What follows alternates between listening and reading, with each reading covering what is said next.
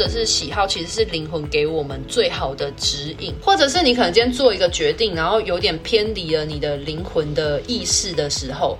那你就会有一个不舒服，或者是难过，或者是生气等等的情绪。那如果你今天做的，呃，一件事情，然后是在贴近你的灵魂的的时候，其实你会有一种开心、好奇、喜悦的状态。所以，为什么我们要去聆听我们的情绪，也是一件很重要的事情。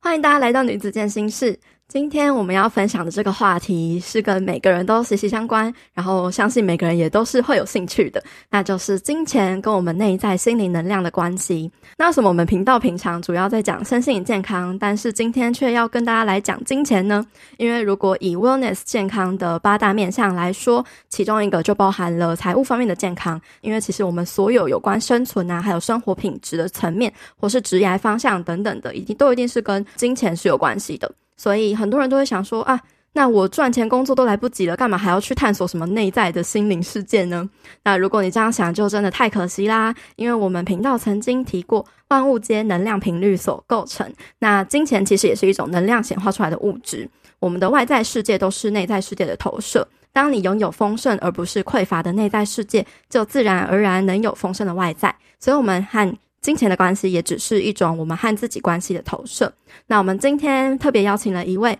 致力于让灵性落实于地球的身心老师，同时也是 Podcast 频道《天使的火花之地》的主持人采采，呃，来和我们分享有别于一般市面上只是方法论的金钱观分享，而是从更本质的呃核心来看所谓的金钱到底是什么东西，还有觉察阻挡我们金钱能量流动的信念，以及如何转化成正向的信念。好，那我们就马上来欢迎今天的来宾彩彩。Hello，大家可以叫我彩彩。那我曾经是一个环绕了世界吗，我觉得在世界当中流浪了蛮多个地方的，然后也曾经自我放飞，就是可能去过加拿大的雪山工作，然后也曾经呃做过很多不同的职业，然后下过大海，当过自由潜水教练。那目前现在是身心灵的意识研究员。彩彩现在也是一个天使灵气疗愈师嘛，做过这么多种类、这么多样的事情之后，然后为什么你后来会踏上身心的探索，然后成为天使灵气疗愈师的故事？呃，主要是因为其实我从很小的时候，我就就我很对人这个物种是非常有兴趣的，因为下次我们在观察动物好了，他们会有一个呃动物的属性群体性，可是他们的差异值其实没有那么大。可是人类的差异值很大，那大概在我国中的时候就知道说自己应该会想要走心理相关的工作，因为比较方便去理解人类到底是怎么想。后来我也真的很幸运啊，然后就是如实的在大学的时候读了心理咨商学系。可是在我大学毕业之后，就是简单的说，就是想要先出去放飞，然后出去玩一玩这样子。我就觉得，反正累积一些人生阅历，再回来走心理这条路也不迟。所以后来我就对大学毕业就去了澳洲 working holiday，然后回台湾之后，就因缘际会接触了自由潜水。就是自由潜水这项运动，其实也是跟内心心理层面息息相关的。后来变成自由潜水教练，也是因为很希望可以透过这项运动，然后带动更多人去关照他们的心理健康。在创业的时候，当然有遇到一些就是挑战跟困境。那这是一点，然后另外一点的话，是因为接触了大山跟大海之后，我就很想要知道海里面的鱼在想什么。然后那个时候，我就很想要跟大山、大海还有这些鱼啊、植物啊去沟通对话。后来我就接触到了那个直觉沟通。那通常大家讲直觉沟通比较少听到，因为普遍的人对它的接触都是动物沟通。那我就是因为这个原因，然后而接触到了身心灵的这个产业。有一些比较特殊的经验，然后知道说，哦，人其实世界万物是有灵的、有意识的，嗯、然后我们可以如何去启动自己的天线，然后去跟意识连接，然后去跟他们对话，感受到宇宙万物的能量。其实不同意识的能量状态不一样。就因为有在做一些就是禅定冥想等等情况，然后在有一次很深入的过程当中，然后反而跟自己的守护天使相遇了。就刚好也因缘际会，在天使的安排之下，就接触到天使灵气疗愈，然后才发现说，其实透过天使灵气疗愈去做很多的连接，其实是很安全，然后以及对天使才会有更多的认识。因为我最近也是接触一本书，它叫《直觉力》。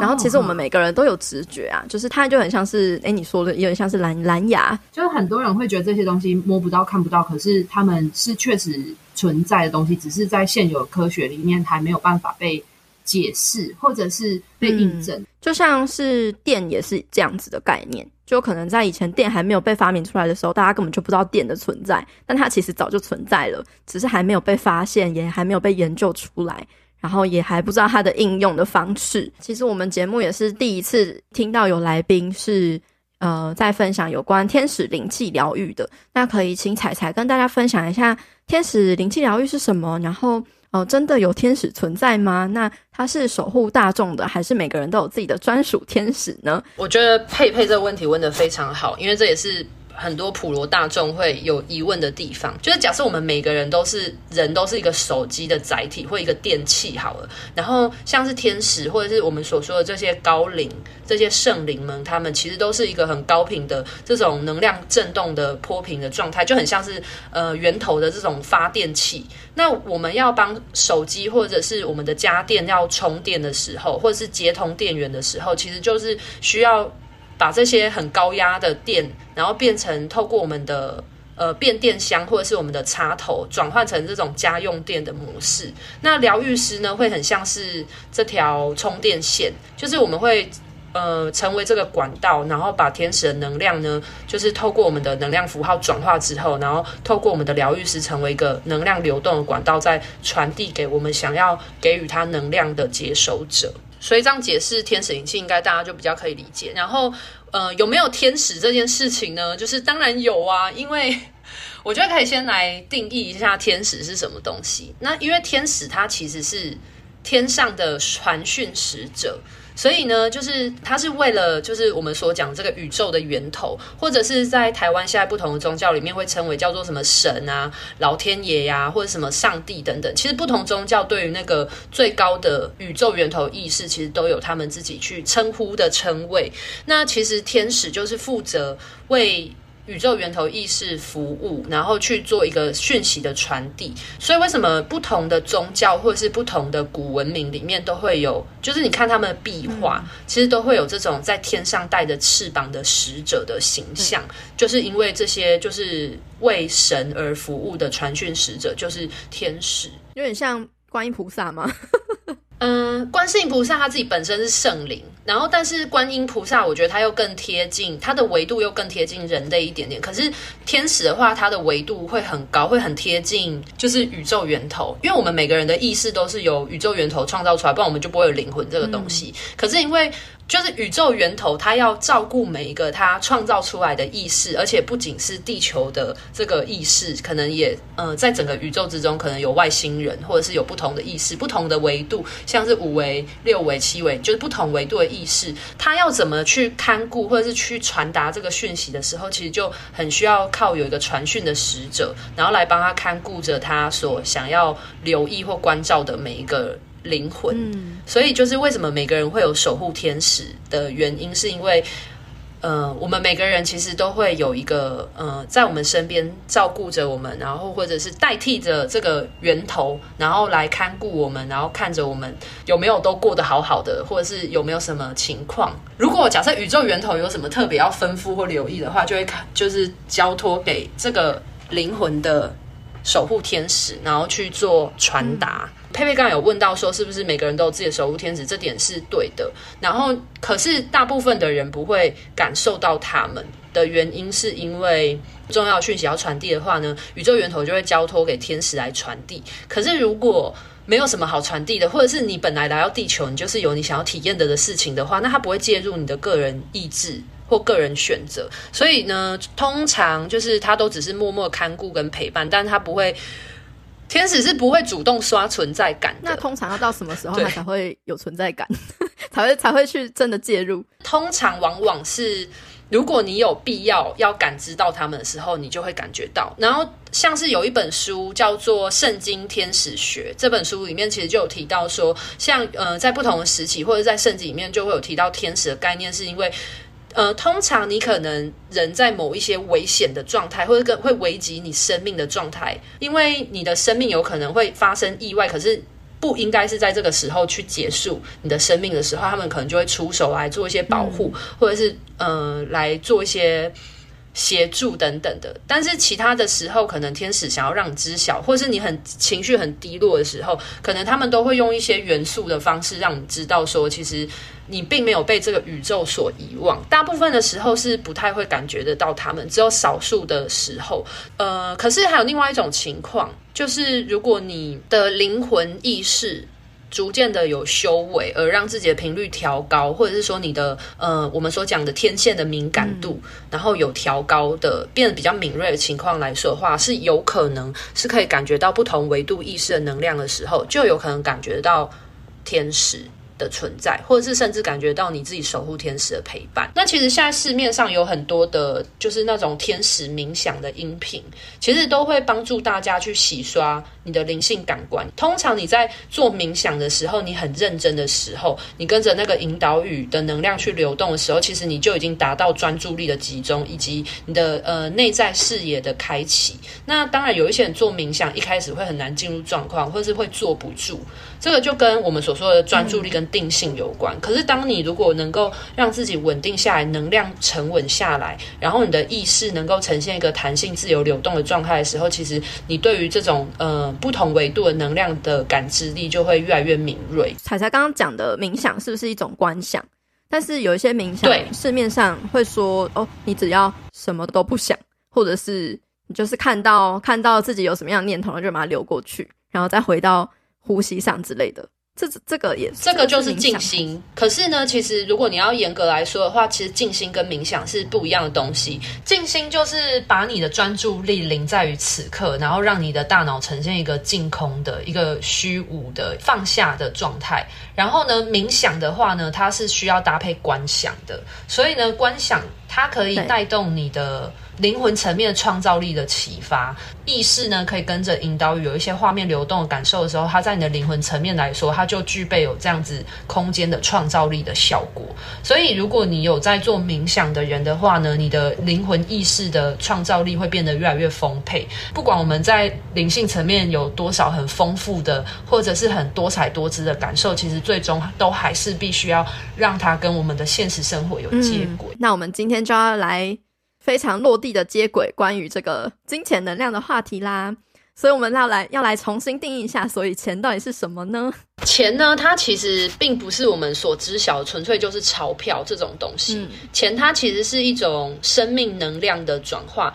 就是我们从科学角度切入，是知道就质量守恒嘛，就是像是。佩佩开始有讲到的，就是电能，然后它会转换成不管是风的动力，或者是任何东西，它都会转换成我们所知晓的这种可能我们现在的家用电。那其实金钱它也是，所以像是地球的金融体系啊，它其实是一种能量转换的机制。一个人他在这个世界里面输出了多少，不管是劳力、脑力，然后动力，或者是创造力，其实它就会。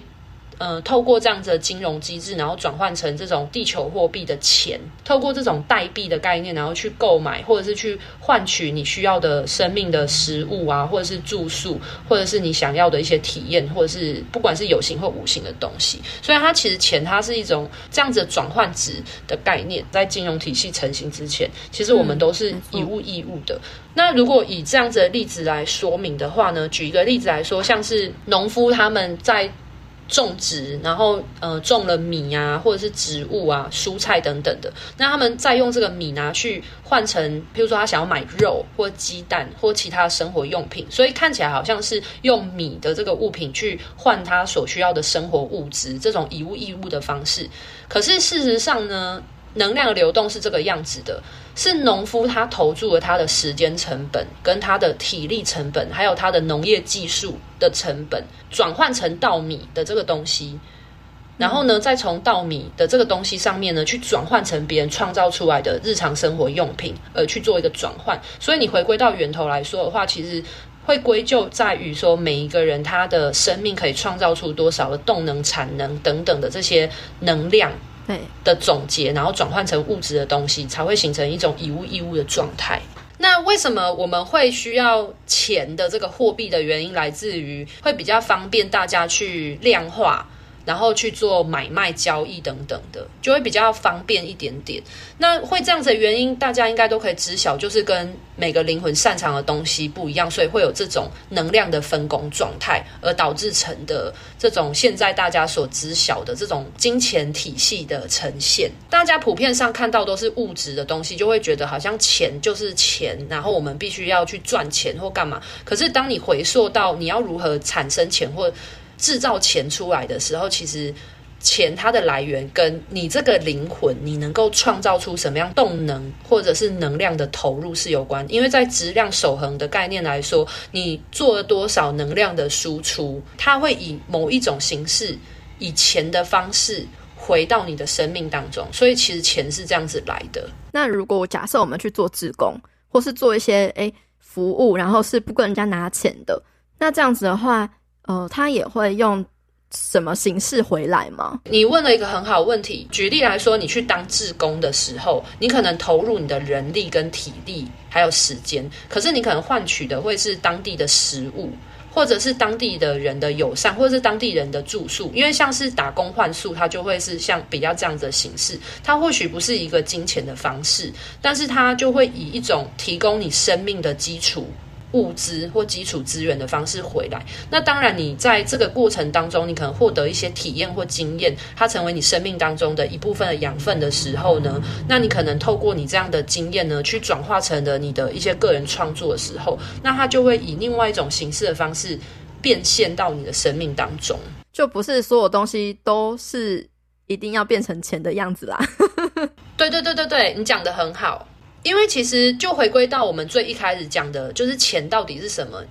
钱它只是一个货币，可是其实在最源头的地方，其实是一种以物易物的方式。你能够提供些什么，然后别人能够回馈你些什么？那有时候它不一定是以一个钱的形式，只是因为我们把它变成货币钱的的方式来说的话，你可以有选择性去选择你想要把你的钱的这个货币的能量转换成哪一种你喜欢的。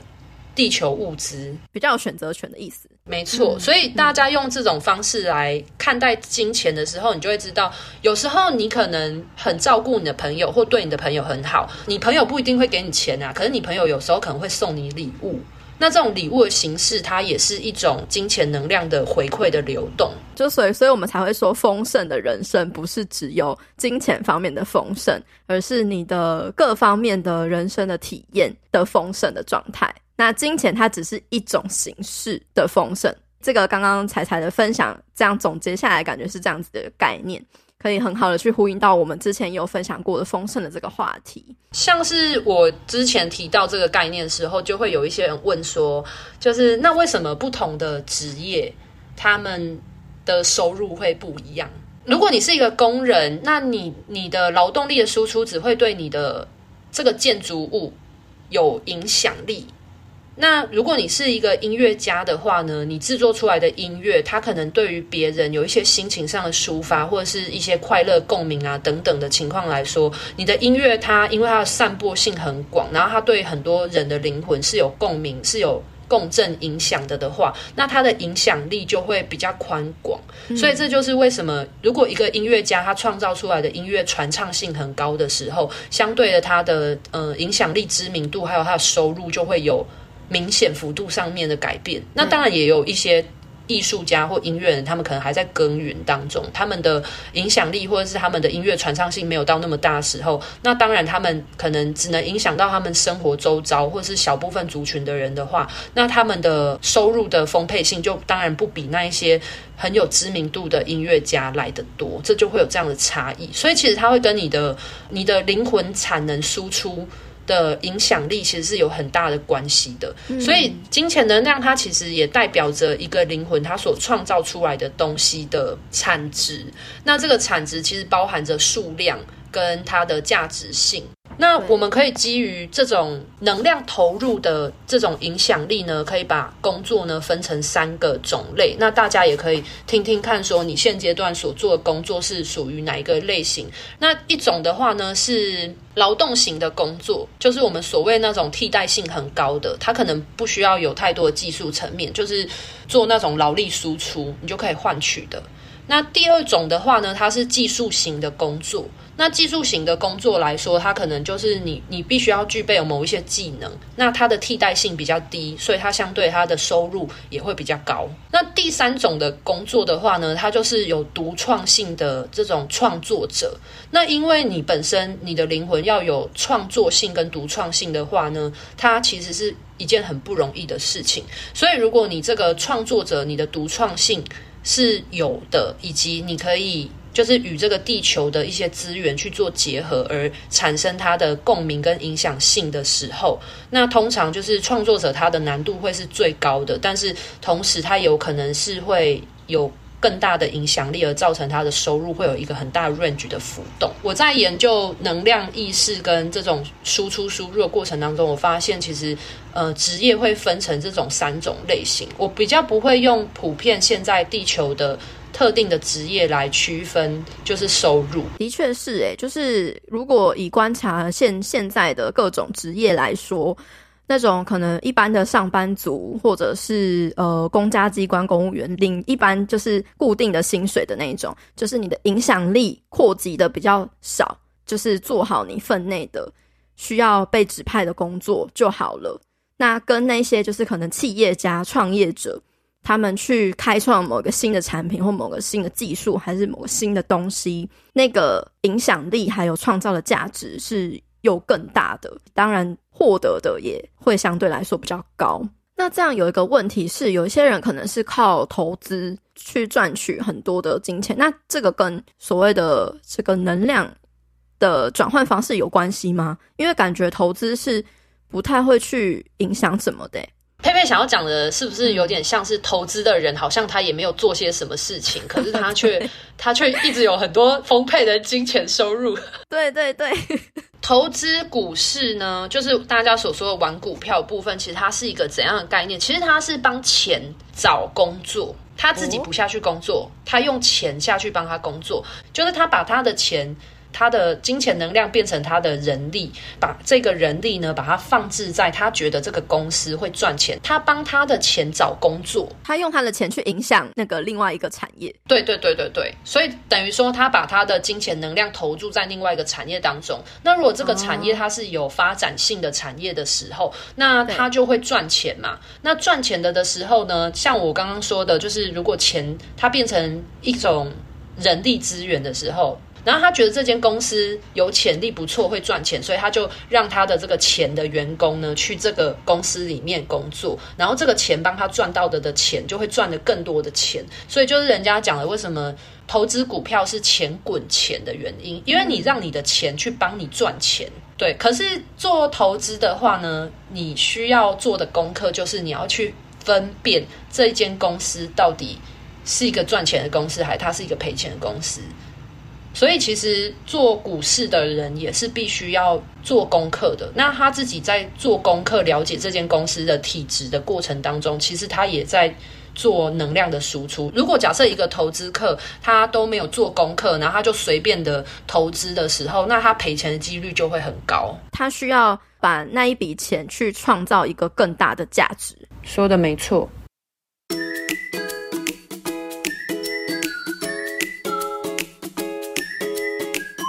阳光度米浆营养商谈室，本集节目由统一阳光赞助播出。在你的人生里，最重要的人并不是别人，而是你自己。所以你需要爱你自己，唯有这样，你才能够拥有让你自己以及周遭的人幸福的能力。你也可以选择健康的饮料来爱自己。统一阳光无加糖黑豆浆，一百趴整瓶使用青豆黑人研磨而成，香醇健康的全黑豆饮。不仅可以补充日常营养，如蛋白质，还有镁、铁、锌、微量元素，以及大豆异黄酮和卵磷脂，让你拥有活力、好气色。推荐给你，统一阳光无加糖黑豆浆，每天都要给健康来点阳光。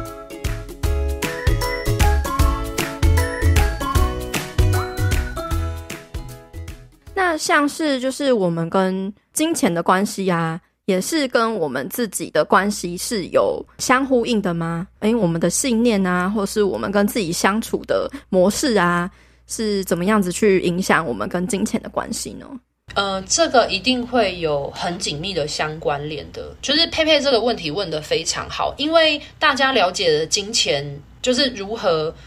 流动出去、流动回来的概念之后呢，大家应该最关心的就会是说，那我要怎么样才可以创造很很丰沛的变现能力？那个流水怎么样子开到最强？对啊，或者是说我怎么知道这条河适不适合我？就是你知道金钱河流这样子，财富密码。对，对，那要怎么找到自己的财富密码呢？这个就很重要啊，因为适合每个人的财富密码其实不一样。那你要知道自己的财富密码之前的关键点在于，你要先自我解码，对不对？那你如果你没有认识自己的话，那你就不会有那个密码解锁。创造力呢，它是基于。以下的几点，第一点，你要对自己的能力有所了解，你要知道你擅长什么，你才可以把你的这个生命的产能开到最大。那第二个部分的话呢，是你要能够结合在这个地球当中有合适的媒介。两个结合在一起的时候呢，你就可以找到金钱密码，然后去创造金钱的丰盛。可是关键点在于，很多人大多都会卡在他们不太了解自己可以做些什么，所以这部分还是要回归到说，你到底了不了解你自己？然后你，我觉得媒介这些都其次，因为媒介它其实是可以透过。寻找学习，对，去学习去找到。可是关键点在于，很多人会卡在他们对于自己不太了解，所以他们不知道自己喜欢做些什么，或者是说他们擅长做些什么，所以他们在创造的这一块呢，就会卡住，那个能量的输出的部分就会先卡住了。那如果当你不知道自己喜欢做些什么，就会发生很多人会觉得他不喜欢现在工作，可是他也不知道该做什么，所以他就会决。定选择那种劳力型的工作，因为他就是只要很简单的有体力的输出。嗯。我觉得现在应该很少有人一生出来就知道说，哦，我想要做些什么，应该很少。其实很多人都是在做中学，就是他可能尝试不同的工作，然后用删去法的方法，然后去慢慢找出说他可能擅长什么，或者是他呃喜欢什么样的工作环境，或不喜欢什么样的工作环境。所以其实大量的尝试还蛮重要的。对，其实大量尝试是很重要，而且这也会是我们生命来到地球的各种体验当中很重要的一件事情。你现阶段做的工作不是你喜欢的事情，那你就只会想要上班打卡。然后下班回家一样画葫芦，然后你就会只把你的分内事情做好，然后可是你不会在这样的工作上面获得任何成就感，或者是你会想要把这份工作做得更专精。举例来说，好了，像前面有提到像农夫的概念，我觉得也有很厉害的农夫哦。就是我并不是说做这种体力或是劳务型的人不好或干嘛，其实我是很敬佩他们的，因为地球这个。物质的世界其实是很嗯，很靠于这种很多不同的人的物质的产出。不然，如果这个世界大家都去做商人，或者是做那种领导者的工作好了，那我们就不会有食物可以吃。所以，其实不管是你今天是做什么样职业，其实都是很重要的，就是行行出状元。可是，为什么可以行行出状元的关键点在于你本身对于你做的这件事情是要有很有兴趣的。因为像有一些人，他就很喜欢就是种田，或者是植栽，譬如说农业技术。然后用更短的，就是更有效率的方法去做更大的产出，那这就是也是一种创作的过程。那像是有一些可能像做建筑的人，然后他可能是一个呃很有效率的工头，就是如果你在你的产业里面，你是真的很喜欢也很投入的话，那你一定会有你一些个人想法的加入的时候，对，你就不会是那个任何人可以复制出来的状况，而是因为你把这个工作活灵活现的融合了你自己个。个人的风格或个人的想法的产出，那你就不会是纯粹的是一个劳力输出的劳动者而已。那这样子有没有什么方式是可以让我们呃更了解自己，然后知道自己可以用什么样子的专长去创造金钱能量吗？每个人其实啊，我们天生灵魂来到地球啊，一定会给你一些生存下去的方法。对，那在我就是做过那么多个案跟自己的就是状态的摸索之下呢，我发现就是我们真的要去认真的贴近自己的兴趣或者是喜好，因为兴趣或者是喜好其实是灵魂给我们最好的指引。我常常都会提到，就是大家应该都很常听到身心灵三个面向。那身心灵的平衡为什么那么重要？原因是因为通常我们一开始来到地球，我们会很注重身体的茁壮、生存，就是我们的身体要生存下去等等的。嗯、那但是我们也会有我们的原始的灵魂来到地球想要做的的事情。如果我们的地球的这个肉体意识呢，做出了某一些决定，跟我们原始的灵魂的想法是有落差的时候，他会以情绪的方法打 pass 给你。可能会觉得低落，没有动力。对对对，或者是你可能今天做一个决定，然后有点偏离了你的灵魂的意识的时候，那你就会有一个不舒服，或者是难过，或者是生气等等的情绪。那如果你今天做的，呃，一件事情，然后是在贴近你的灵魂的的时候，其实你会有一种开心、好奇、喜悦的状态。所以，为什么我们要去聆听我们的情绪，也是一件很重要的事情。那因为很多人都会忽略自己的情绪或感受，因为他们可能会在乎，譬如说别人的眼光，就可能有一些家长的期待呀、啊，等等的。那他们可能会因为这些因素而去舍弃掉他们自身感觉到。比如说不舒服，或者是感觉到难过，嗯、然后而去选择一个他们其实根本就不喜欢的选择，那这样就会把你自己放置在一个不适合的位置上面。那当你在一个不适合位置上的时候，你当然在那个领域你怎么样发挥，你都很难贴近你最原动的快乐跟那种某个领域当中的那种挖掘的好奇心。你就会变得很压抑，然后很辛苦，要用意志力去继续工作。对啊，对啊，真的是这样子。因为像我觉得有一阵子台湾就大家都很风靡于去考公务人员这件事情。哦，是的。可是其实很多人考上了公务人员，就发现他们花了那么多的精神体力。对，他们其实不喜欢那样子的工作，到最后还是很容易会有离职的情况。那所以第一点就是会建议大家要跟随着你的兴趣或喜喜好，先去挖掘你对什么东西有兴趣，然后你对什么东西你会想要一直投入下去。那当你在投入或者是理解更多的时候，其实你就在一个能量的输出的状态了。那第二个部分就是我们讲的，就是持续的尝试跟投入，嗯、就是把你的能量输出变得越来越多、越来越多的时候，那还记得质量守恒嘛？所以它就会在某一种形式当中呢，呈现一个能量回到你生命当中的这个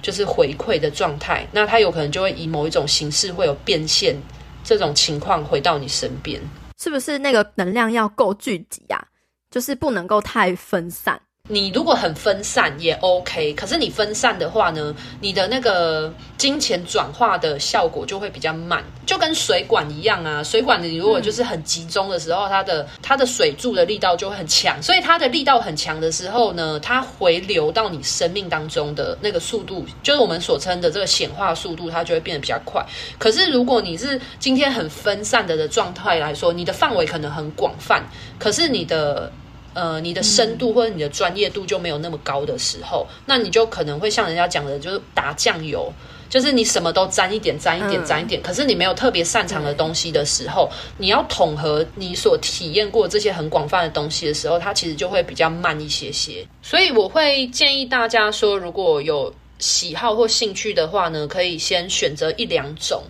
有兴趣的东西，然后你先去尝试看看，说你有没有兴趣一直持续的耕耘、深耕下去。因为所有的兴趣呢，你如果要加速变现的话，你最终都要让它变成一种专业。那其实专业并不是说一定要去上课或学习或干嘛才能成为专业，而是你在这个领域当中，你愿意花费多少的。时间跟心力去做更多的探索跟了解的时候，它的深度就会一直往下加深。那像最简单的例子来说，就是经验。当你越常从事这件事情，你的经验越来越多的时候，所谓的专家是什么？专家就是因为他的经验度，或是他的呃，在某个领域的体验度，其实是比别人更为的广泛或更为的。多远的时候，更为的深层。那对于出手或者是刚加入这个领域的人来说，他肯定就是前辈啊。所以如果大家有一些呃想要询问的话呢，就会询问这样的对象的时候，那他就可能因为他不停的投入跟累积经验的过程，而成为这个领域的专业。对啊，对啊，我觉得像是经验的话，的确就是很重要诶，因为我们可能会很看重证照啊，或者是什么证明啊，还是身份啊等等的，来去定义自己是不是能做某些事情。但其实可以不用这样子局限自己。这个我超级无敌认同的，因为现在很多人其实会有学习焦虑，或者是像有一些人会称为叫知识焦虑，那他有可能。会担心自己可能不如人，就是他可能就不够自信，然后不知道自己能做些什么，他可能就很广泛的去做学习。但他做学习的过程来说，如果他没有持续的去累积经验或耕耘的时候，那这些东西的学习就很容易沦为表面。那如果沦为表面的时候，你没有去累积你的经验度的时候，你没有办法在任何一个项目变成这样子的专业的话，你的取代性也很高。因为如果你拥有很多的证照，但是你都不擅长它的时候，代表你的这个工具的使用度其实不高，你也并不是真的很了解怎么操作它。当然，回归到刚刚所提到的嘛，就是第一点是你要做你有兴趣的事情。你在累积经验的同时，其实它能量会不停的输入、输入、输入。那你在输入的过程当中，它就会一直一直汇聚你的生命所投注的能量的时候，转换回来的这个金钱的能量流呢，就是也就会越大。然后就是我们所讲的那个变现度，它就会呃越来越凝聚，对，然后它就会越来越集中，然后越来越快速。显化就是这样子一个过程，显化真的是这样的过程。只是我觉得地球这个地方蛮特别的，就是能量的从无形的状态，然后转换成实体物质的过程当中，它其实是需要一点时间的。所以会建议大家就是不要太心急，就是你一定要先有一些投入跟输出，不要有那种取巧的心态，觉得说哦马上就一定会有变现或什么，其实是。其实很多人他们成为某一个领域的专业，并不是有时候是误打误撞的，就是并不是他们刻意为了要赚钱或发大财而去做这样的事情。其实他们一开始就只是很纯粹的觉得这件事情很有趣或很好玩，所以他们就不停的从事这件事情。因为现在可能变现的方式有很多，有一些人可能对于金钱可能会有一些不太好的印象，可能是在于说有些人会用比较不法的方式或是不道德。还是一些比较呃用榨取，还是呃比较负向的一些方式来获取很大的金钱。那这对于就是以金钱能量来说的话，嗯、呃，会有什么样子的问题吗？就是宇宙的法则来说的话，它是一个平衡的状态嘛。像是他们如果诈骗集团要骗人，他们也要有很多很多的，就比如说打电话的人或干嘛的，那他们会有部分的能量回来是没错。可是因为他们是用不法的方式的话，那其实这种不法的方式是建立在别人的痛苦等等的苦痛上面的时候，其实他们内心也会有愧疚感。那在这样的形式来说，虽然短期来讲看到是会有很多的钱流动进去他们生命当中，可是以一个长期的方式来看的时候，其实。这种钱通常来得快，去得也快。而且，如果他们是以不法的形式来说的话，其实像是法律，它也是一种地球的游戏规则。那这种地球游戏规则来说的话，其实是不会允许这样子的情况，因为这样的情况其实就有点像作弊。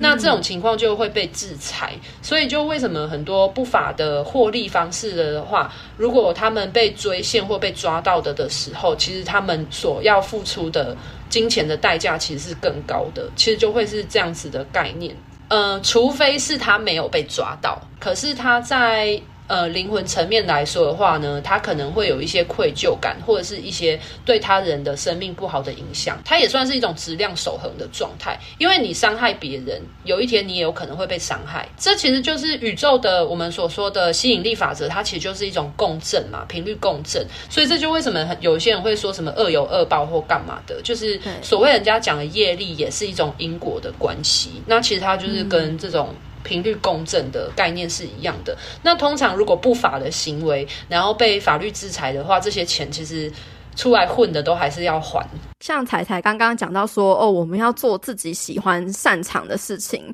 很多人就会问说，啊，可是我现在就没钱啊，啊，我喜欢的事情又赚不了钱，啊。我要怎么在没有钱的情况下，还要做就是可以做自己感兴趣的事情，然后还能够赚得到钱，启动能量的流动呢？很多时候做喜欢的事情的时候，不一定是需要钱的。你可能可以先在你的能力范围所及，先去做一些尝试。那你在尝试的过程当中，你也在摸索你到底是不是有足够的喜爱。这件事情，那如果你真的持续喜爱的时候，你就会持续的投入输出。然后我想要举的例子是说，像很多人就会讲到说，哦，可是我很喜欢旅游啊，或是就有一些人就会觉得我喜欢的事情就是需要花钱的事情。但是事实上，其实如果你真的想要做这件事情，它一定会有低配版跟高配版的差异。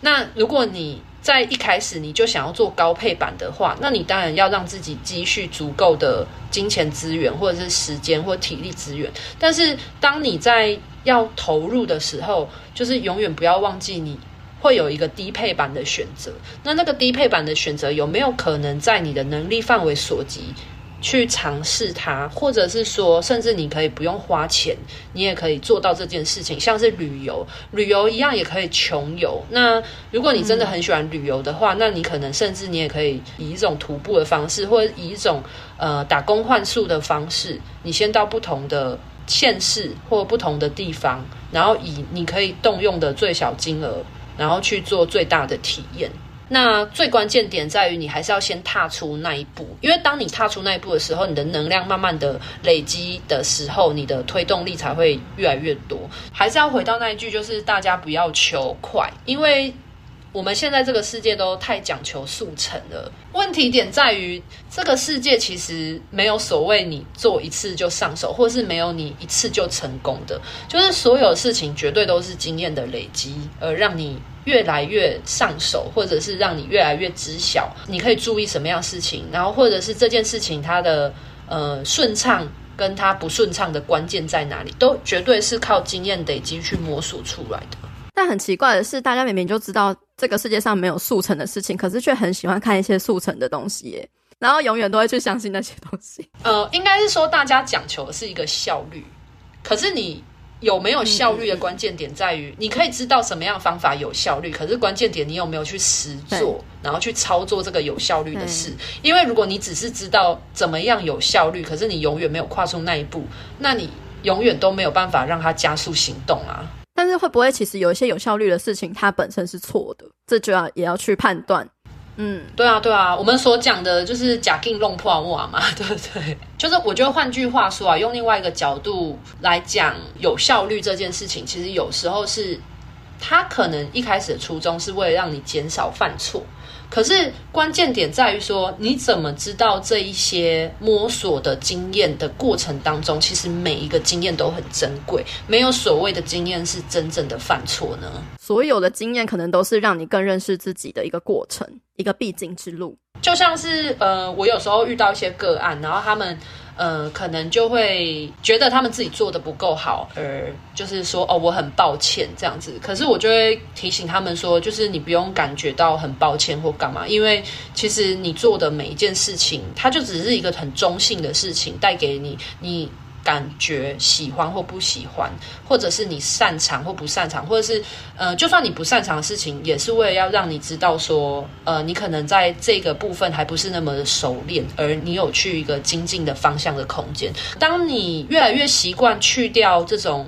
二元对立、是非对错的观点的时候，你就会发现，生命当中的任何体验其实都没有所谓的犯错这件事，只是你做的这件事情，它有没有符合你。期待发生的结果就只是这样而已，没有失败，没有成功，没有错误，也没有正确。对，你想要让你做的事情能够贴近你想要的结果的话，那当然你就是就是我们所讲的要摸索啊。因为像是因为现在有很多其实是很新的行业，就像可能我现在在做的这个自媒体，我真的是深刻的感受到说，呃，大家对于这个行业非常的不理解，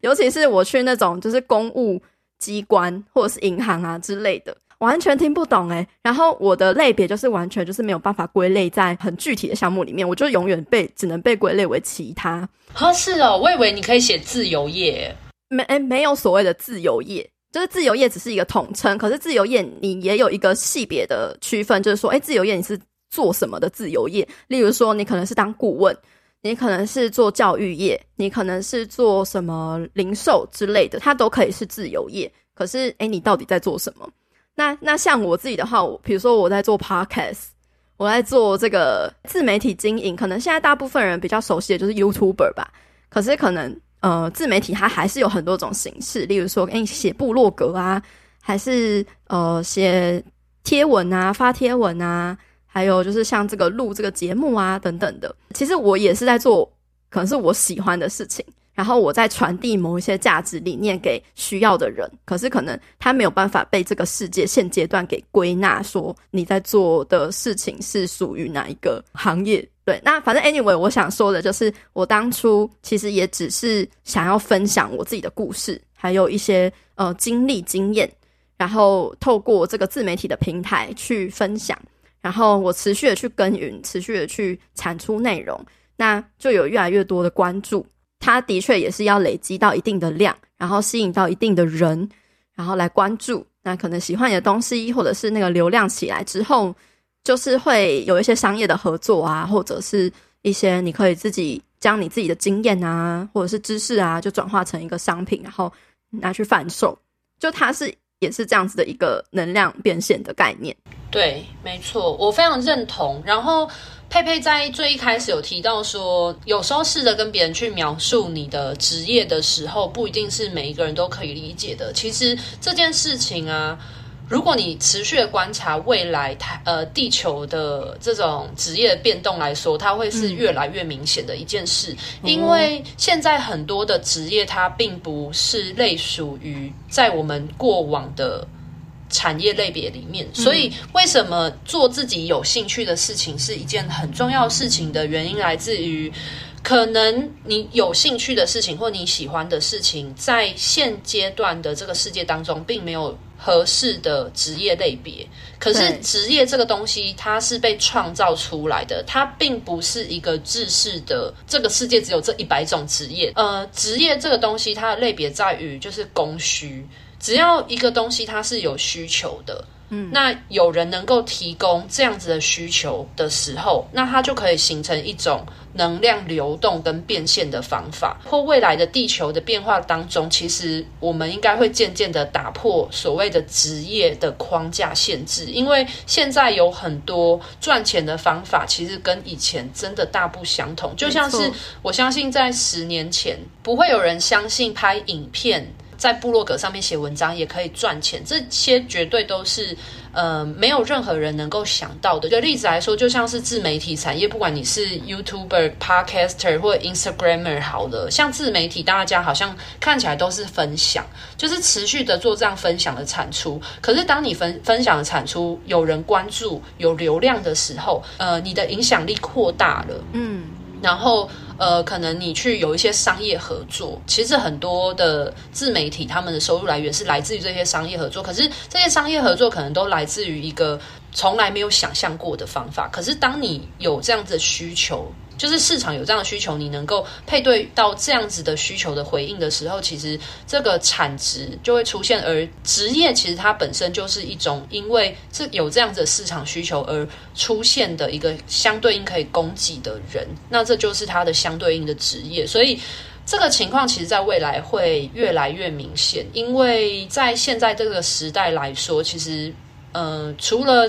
维持基础生存需求，像这种食物来源成衣，这种吃喝拉撒的基础需求以外，其实在这种能量输出的发挥上面，其实有越来越多多元的可能性了。所以，像很多音乐人现在做音乐，也不一定一定要录专辑，或者是有实体的东西。它的能量输出的方法其实很多，或者是像很多的旅游家，他们。可能以往也没有所谓旅游家的这个职业啊，对啊，以前顶多就是说他们是探险家或冒险家，可是他们的钱从哪里来？从他们的政府可能要做研究或干嘛的，在这样体验过程当中呢，他们回来把他们所见所闻写成书或什么，而意外成为一个作家，而有另外一种变现方式。所以其实你真的很难说你现在一直在投入一件事情，他会以哪一种方式变现，你不知道。可是往往都是你。投入了这件事情，你很有兴趣，然后你充分理解的时候，当你汇聚了你这些经验或知识或资料的时候，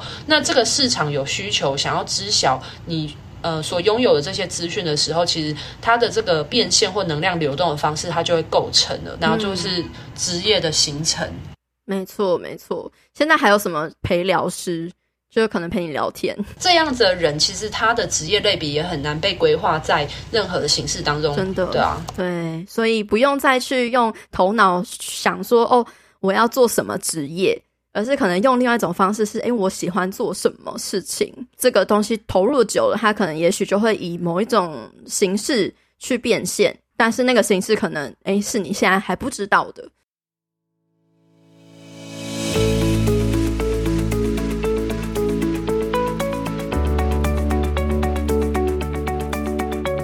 好，是我帮大家整理的节目三大重点总结。万物皆频率能量所构成，所以金钱也是一种生命能量的展现，包含我们的劳力、脑力、技术、时间等等的能量输出。我们地球上的金融体系最初是以以物易物开始的，到后来为了量化价值，才逐渐变成今天的钱、钞票、货币和代币。而金钱能量也是遵守物理上的质量守恒的概念，来自于一个灵魂可以创造多少的产能、影响力和价值。彩彩大致上将所有工作类型分成三类，分别是劳力型、技术型和创作型。会因为取代性、独创性还有影响力的差异，就会造就不同程度的收入结果。先搞清楚自己目前金钱转换的模式，才比较能够搞懂你的金钱能量是以哪种方式在地球上呈现的。重点二，自我了解永远是最重要的。我们知道了创造力是最丰沛的金钱能量流动方式，但是很多人根本不知道自己擅长创造什么。所以这也是为什么创造是最为珍贵的能量，而创造力会基于对自我能力的了解，以及运用地球的媒介两边的平衡来呈现。地球的媒介就像是商业模式或是技能，可以通过学习来精进，但大多数人的问题都是卡在自我了解，不知道自己喜欢跟擅长什么。而大多数人不知道能做什么的时候，都会先做劳力型的工作，因为它只需要体力而不太需要动脑。取代性高，影响力较小，所以创造的金钱能量也会比较少。然而，行行出状元。当一个人越了解自己，即便是农夫或是工人，也能投入做到行业中的翘楚或是专家。所以，将自己放在对的位置上，才有机会创造更好的能量流动，也才有机会获得更好的收入。第三，如果想了解自己可以用怎样的专长去创造金钱能量，可以遵循以下三点：第一，你的兴趣跟喜好是灵魂给予的最好指引；第二，愿意持续不断尝试跟投入，也就是不断进行能量输入的领域。第三，在地球这个特别的地方，会需要时间来等待显化，也就是能量转化变现的时间。也因为有时间差，所以会让我们在有所收获的时候，能够更加喜悦和珍惜。如果你真的很喜欢、很想做一件事情，但没有资金，你还是可以用各种能靠近目标或实践的方法。重点是开始踏出第一步，迈出行动去做，就是能量输入的开始。我们这个世界太讲求速成，但没有第一步，永远都不会有抵达的时候。所以，你有什么很想做但还没有开始做的事情吗？从今天就开始试着踏出一小步来，慢慢累积能量和推动力，就会越来越快哦。好的，那最后我依然要来感谢用行动支持赞助这个频道的听众留言。这位听众叫做九 N S C，他在二零二二年的一月七号赞助了这个频道五百五十元的奖励。他说：“佩佩，感谢你的创造力。”鼓励也感动人心的节目内容，让身在海外的我也能够身心灵都受益。接下来期待你更多的节目，Thank you so much！非常感谢 Joanne 的行动支持和鼓励的留言。刚好 Joanne 说到创造力的部分，也很能跟这一集的节目内容呼应。诶，你们感动的回馈都让我觉得好感动。我常常会觉得能够用生命影响生命的感觉真的很不可思议。你们的各种支持和回馈，对我来说也是一种很棒的能量流动。让我有更多的资源和动力，邀请很多很棒的人来分享，持续创造出精彩、疗愈、充满启发的内容，在可能不太容易的日常中陪伴着大家一起前行。所以非常感谢，无论是新听众、老听众、默默潜水，又或是会浮上台面来支持我和这个频道的听众粉丝们，都要谢谢有你们，而让这个节目持续到了今天。好啦，那今天的节目分享就差不多到这边告一个段落喽。如果你喜欢我们这一集节目的分享，或是你听完有什么样的心得或收获，欢迎你截图这一集的节目画面，分享到自己的脸书或是 IG 的现实动态上，标记 tag 女子健心室的账号 Girl Power Room，或者是我的账号 PayPay Fit Life，和我们分享你有什么样的想法。那如果你喜欢我们分享的内容，想要支持这个频道的话，欢迎你在 Apple Podcast 上面帮我们留下五星评分，并且记得留言给我们鼓励。又或者是你可以用行动小额赞助这个频道，让我们有更多的资源跟动力继续创作下去。另外，也欢迎你加入我发起的读书会——女子健心聊书会。我们每周都会更新两本我推荐的好书，由我来为大家分享书中的重点精华，一年内带你读完一百本的好书内容。欢迎你点击节目资讯栏中的报名链接，加入我们一起成长吧。最后，希望你永远都要记得，你往前踏出的每一小步都是累积，都是进步。所以为自己走过的路喝彩吧，女子健心事，我们下次见喽，拜拜。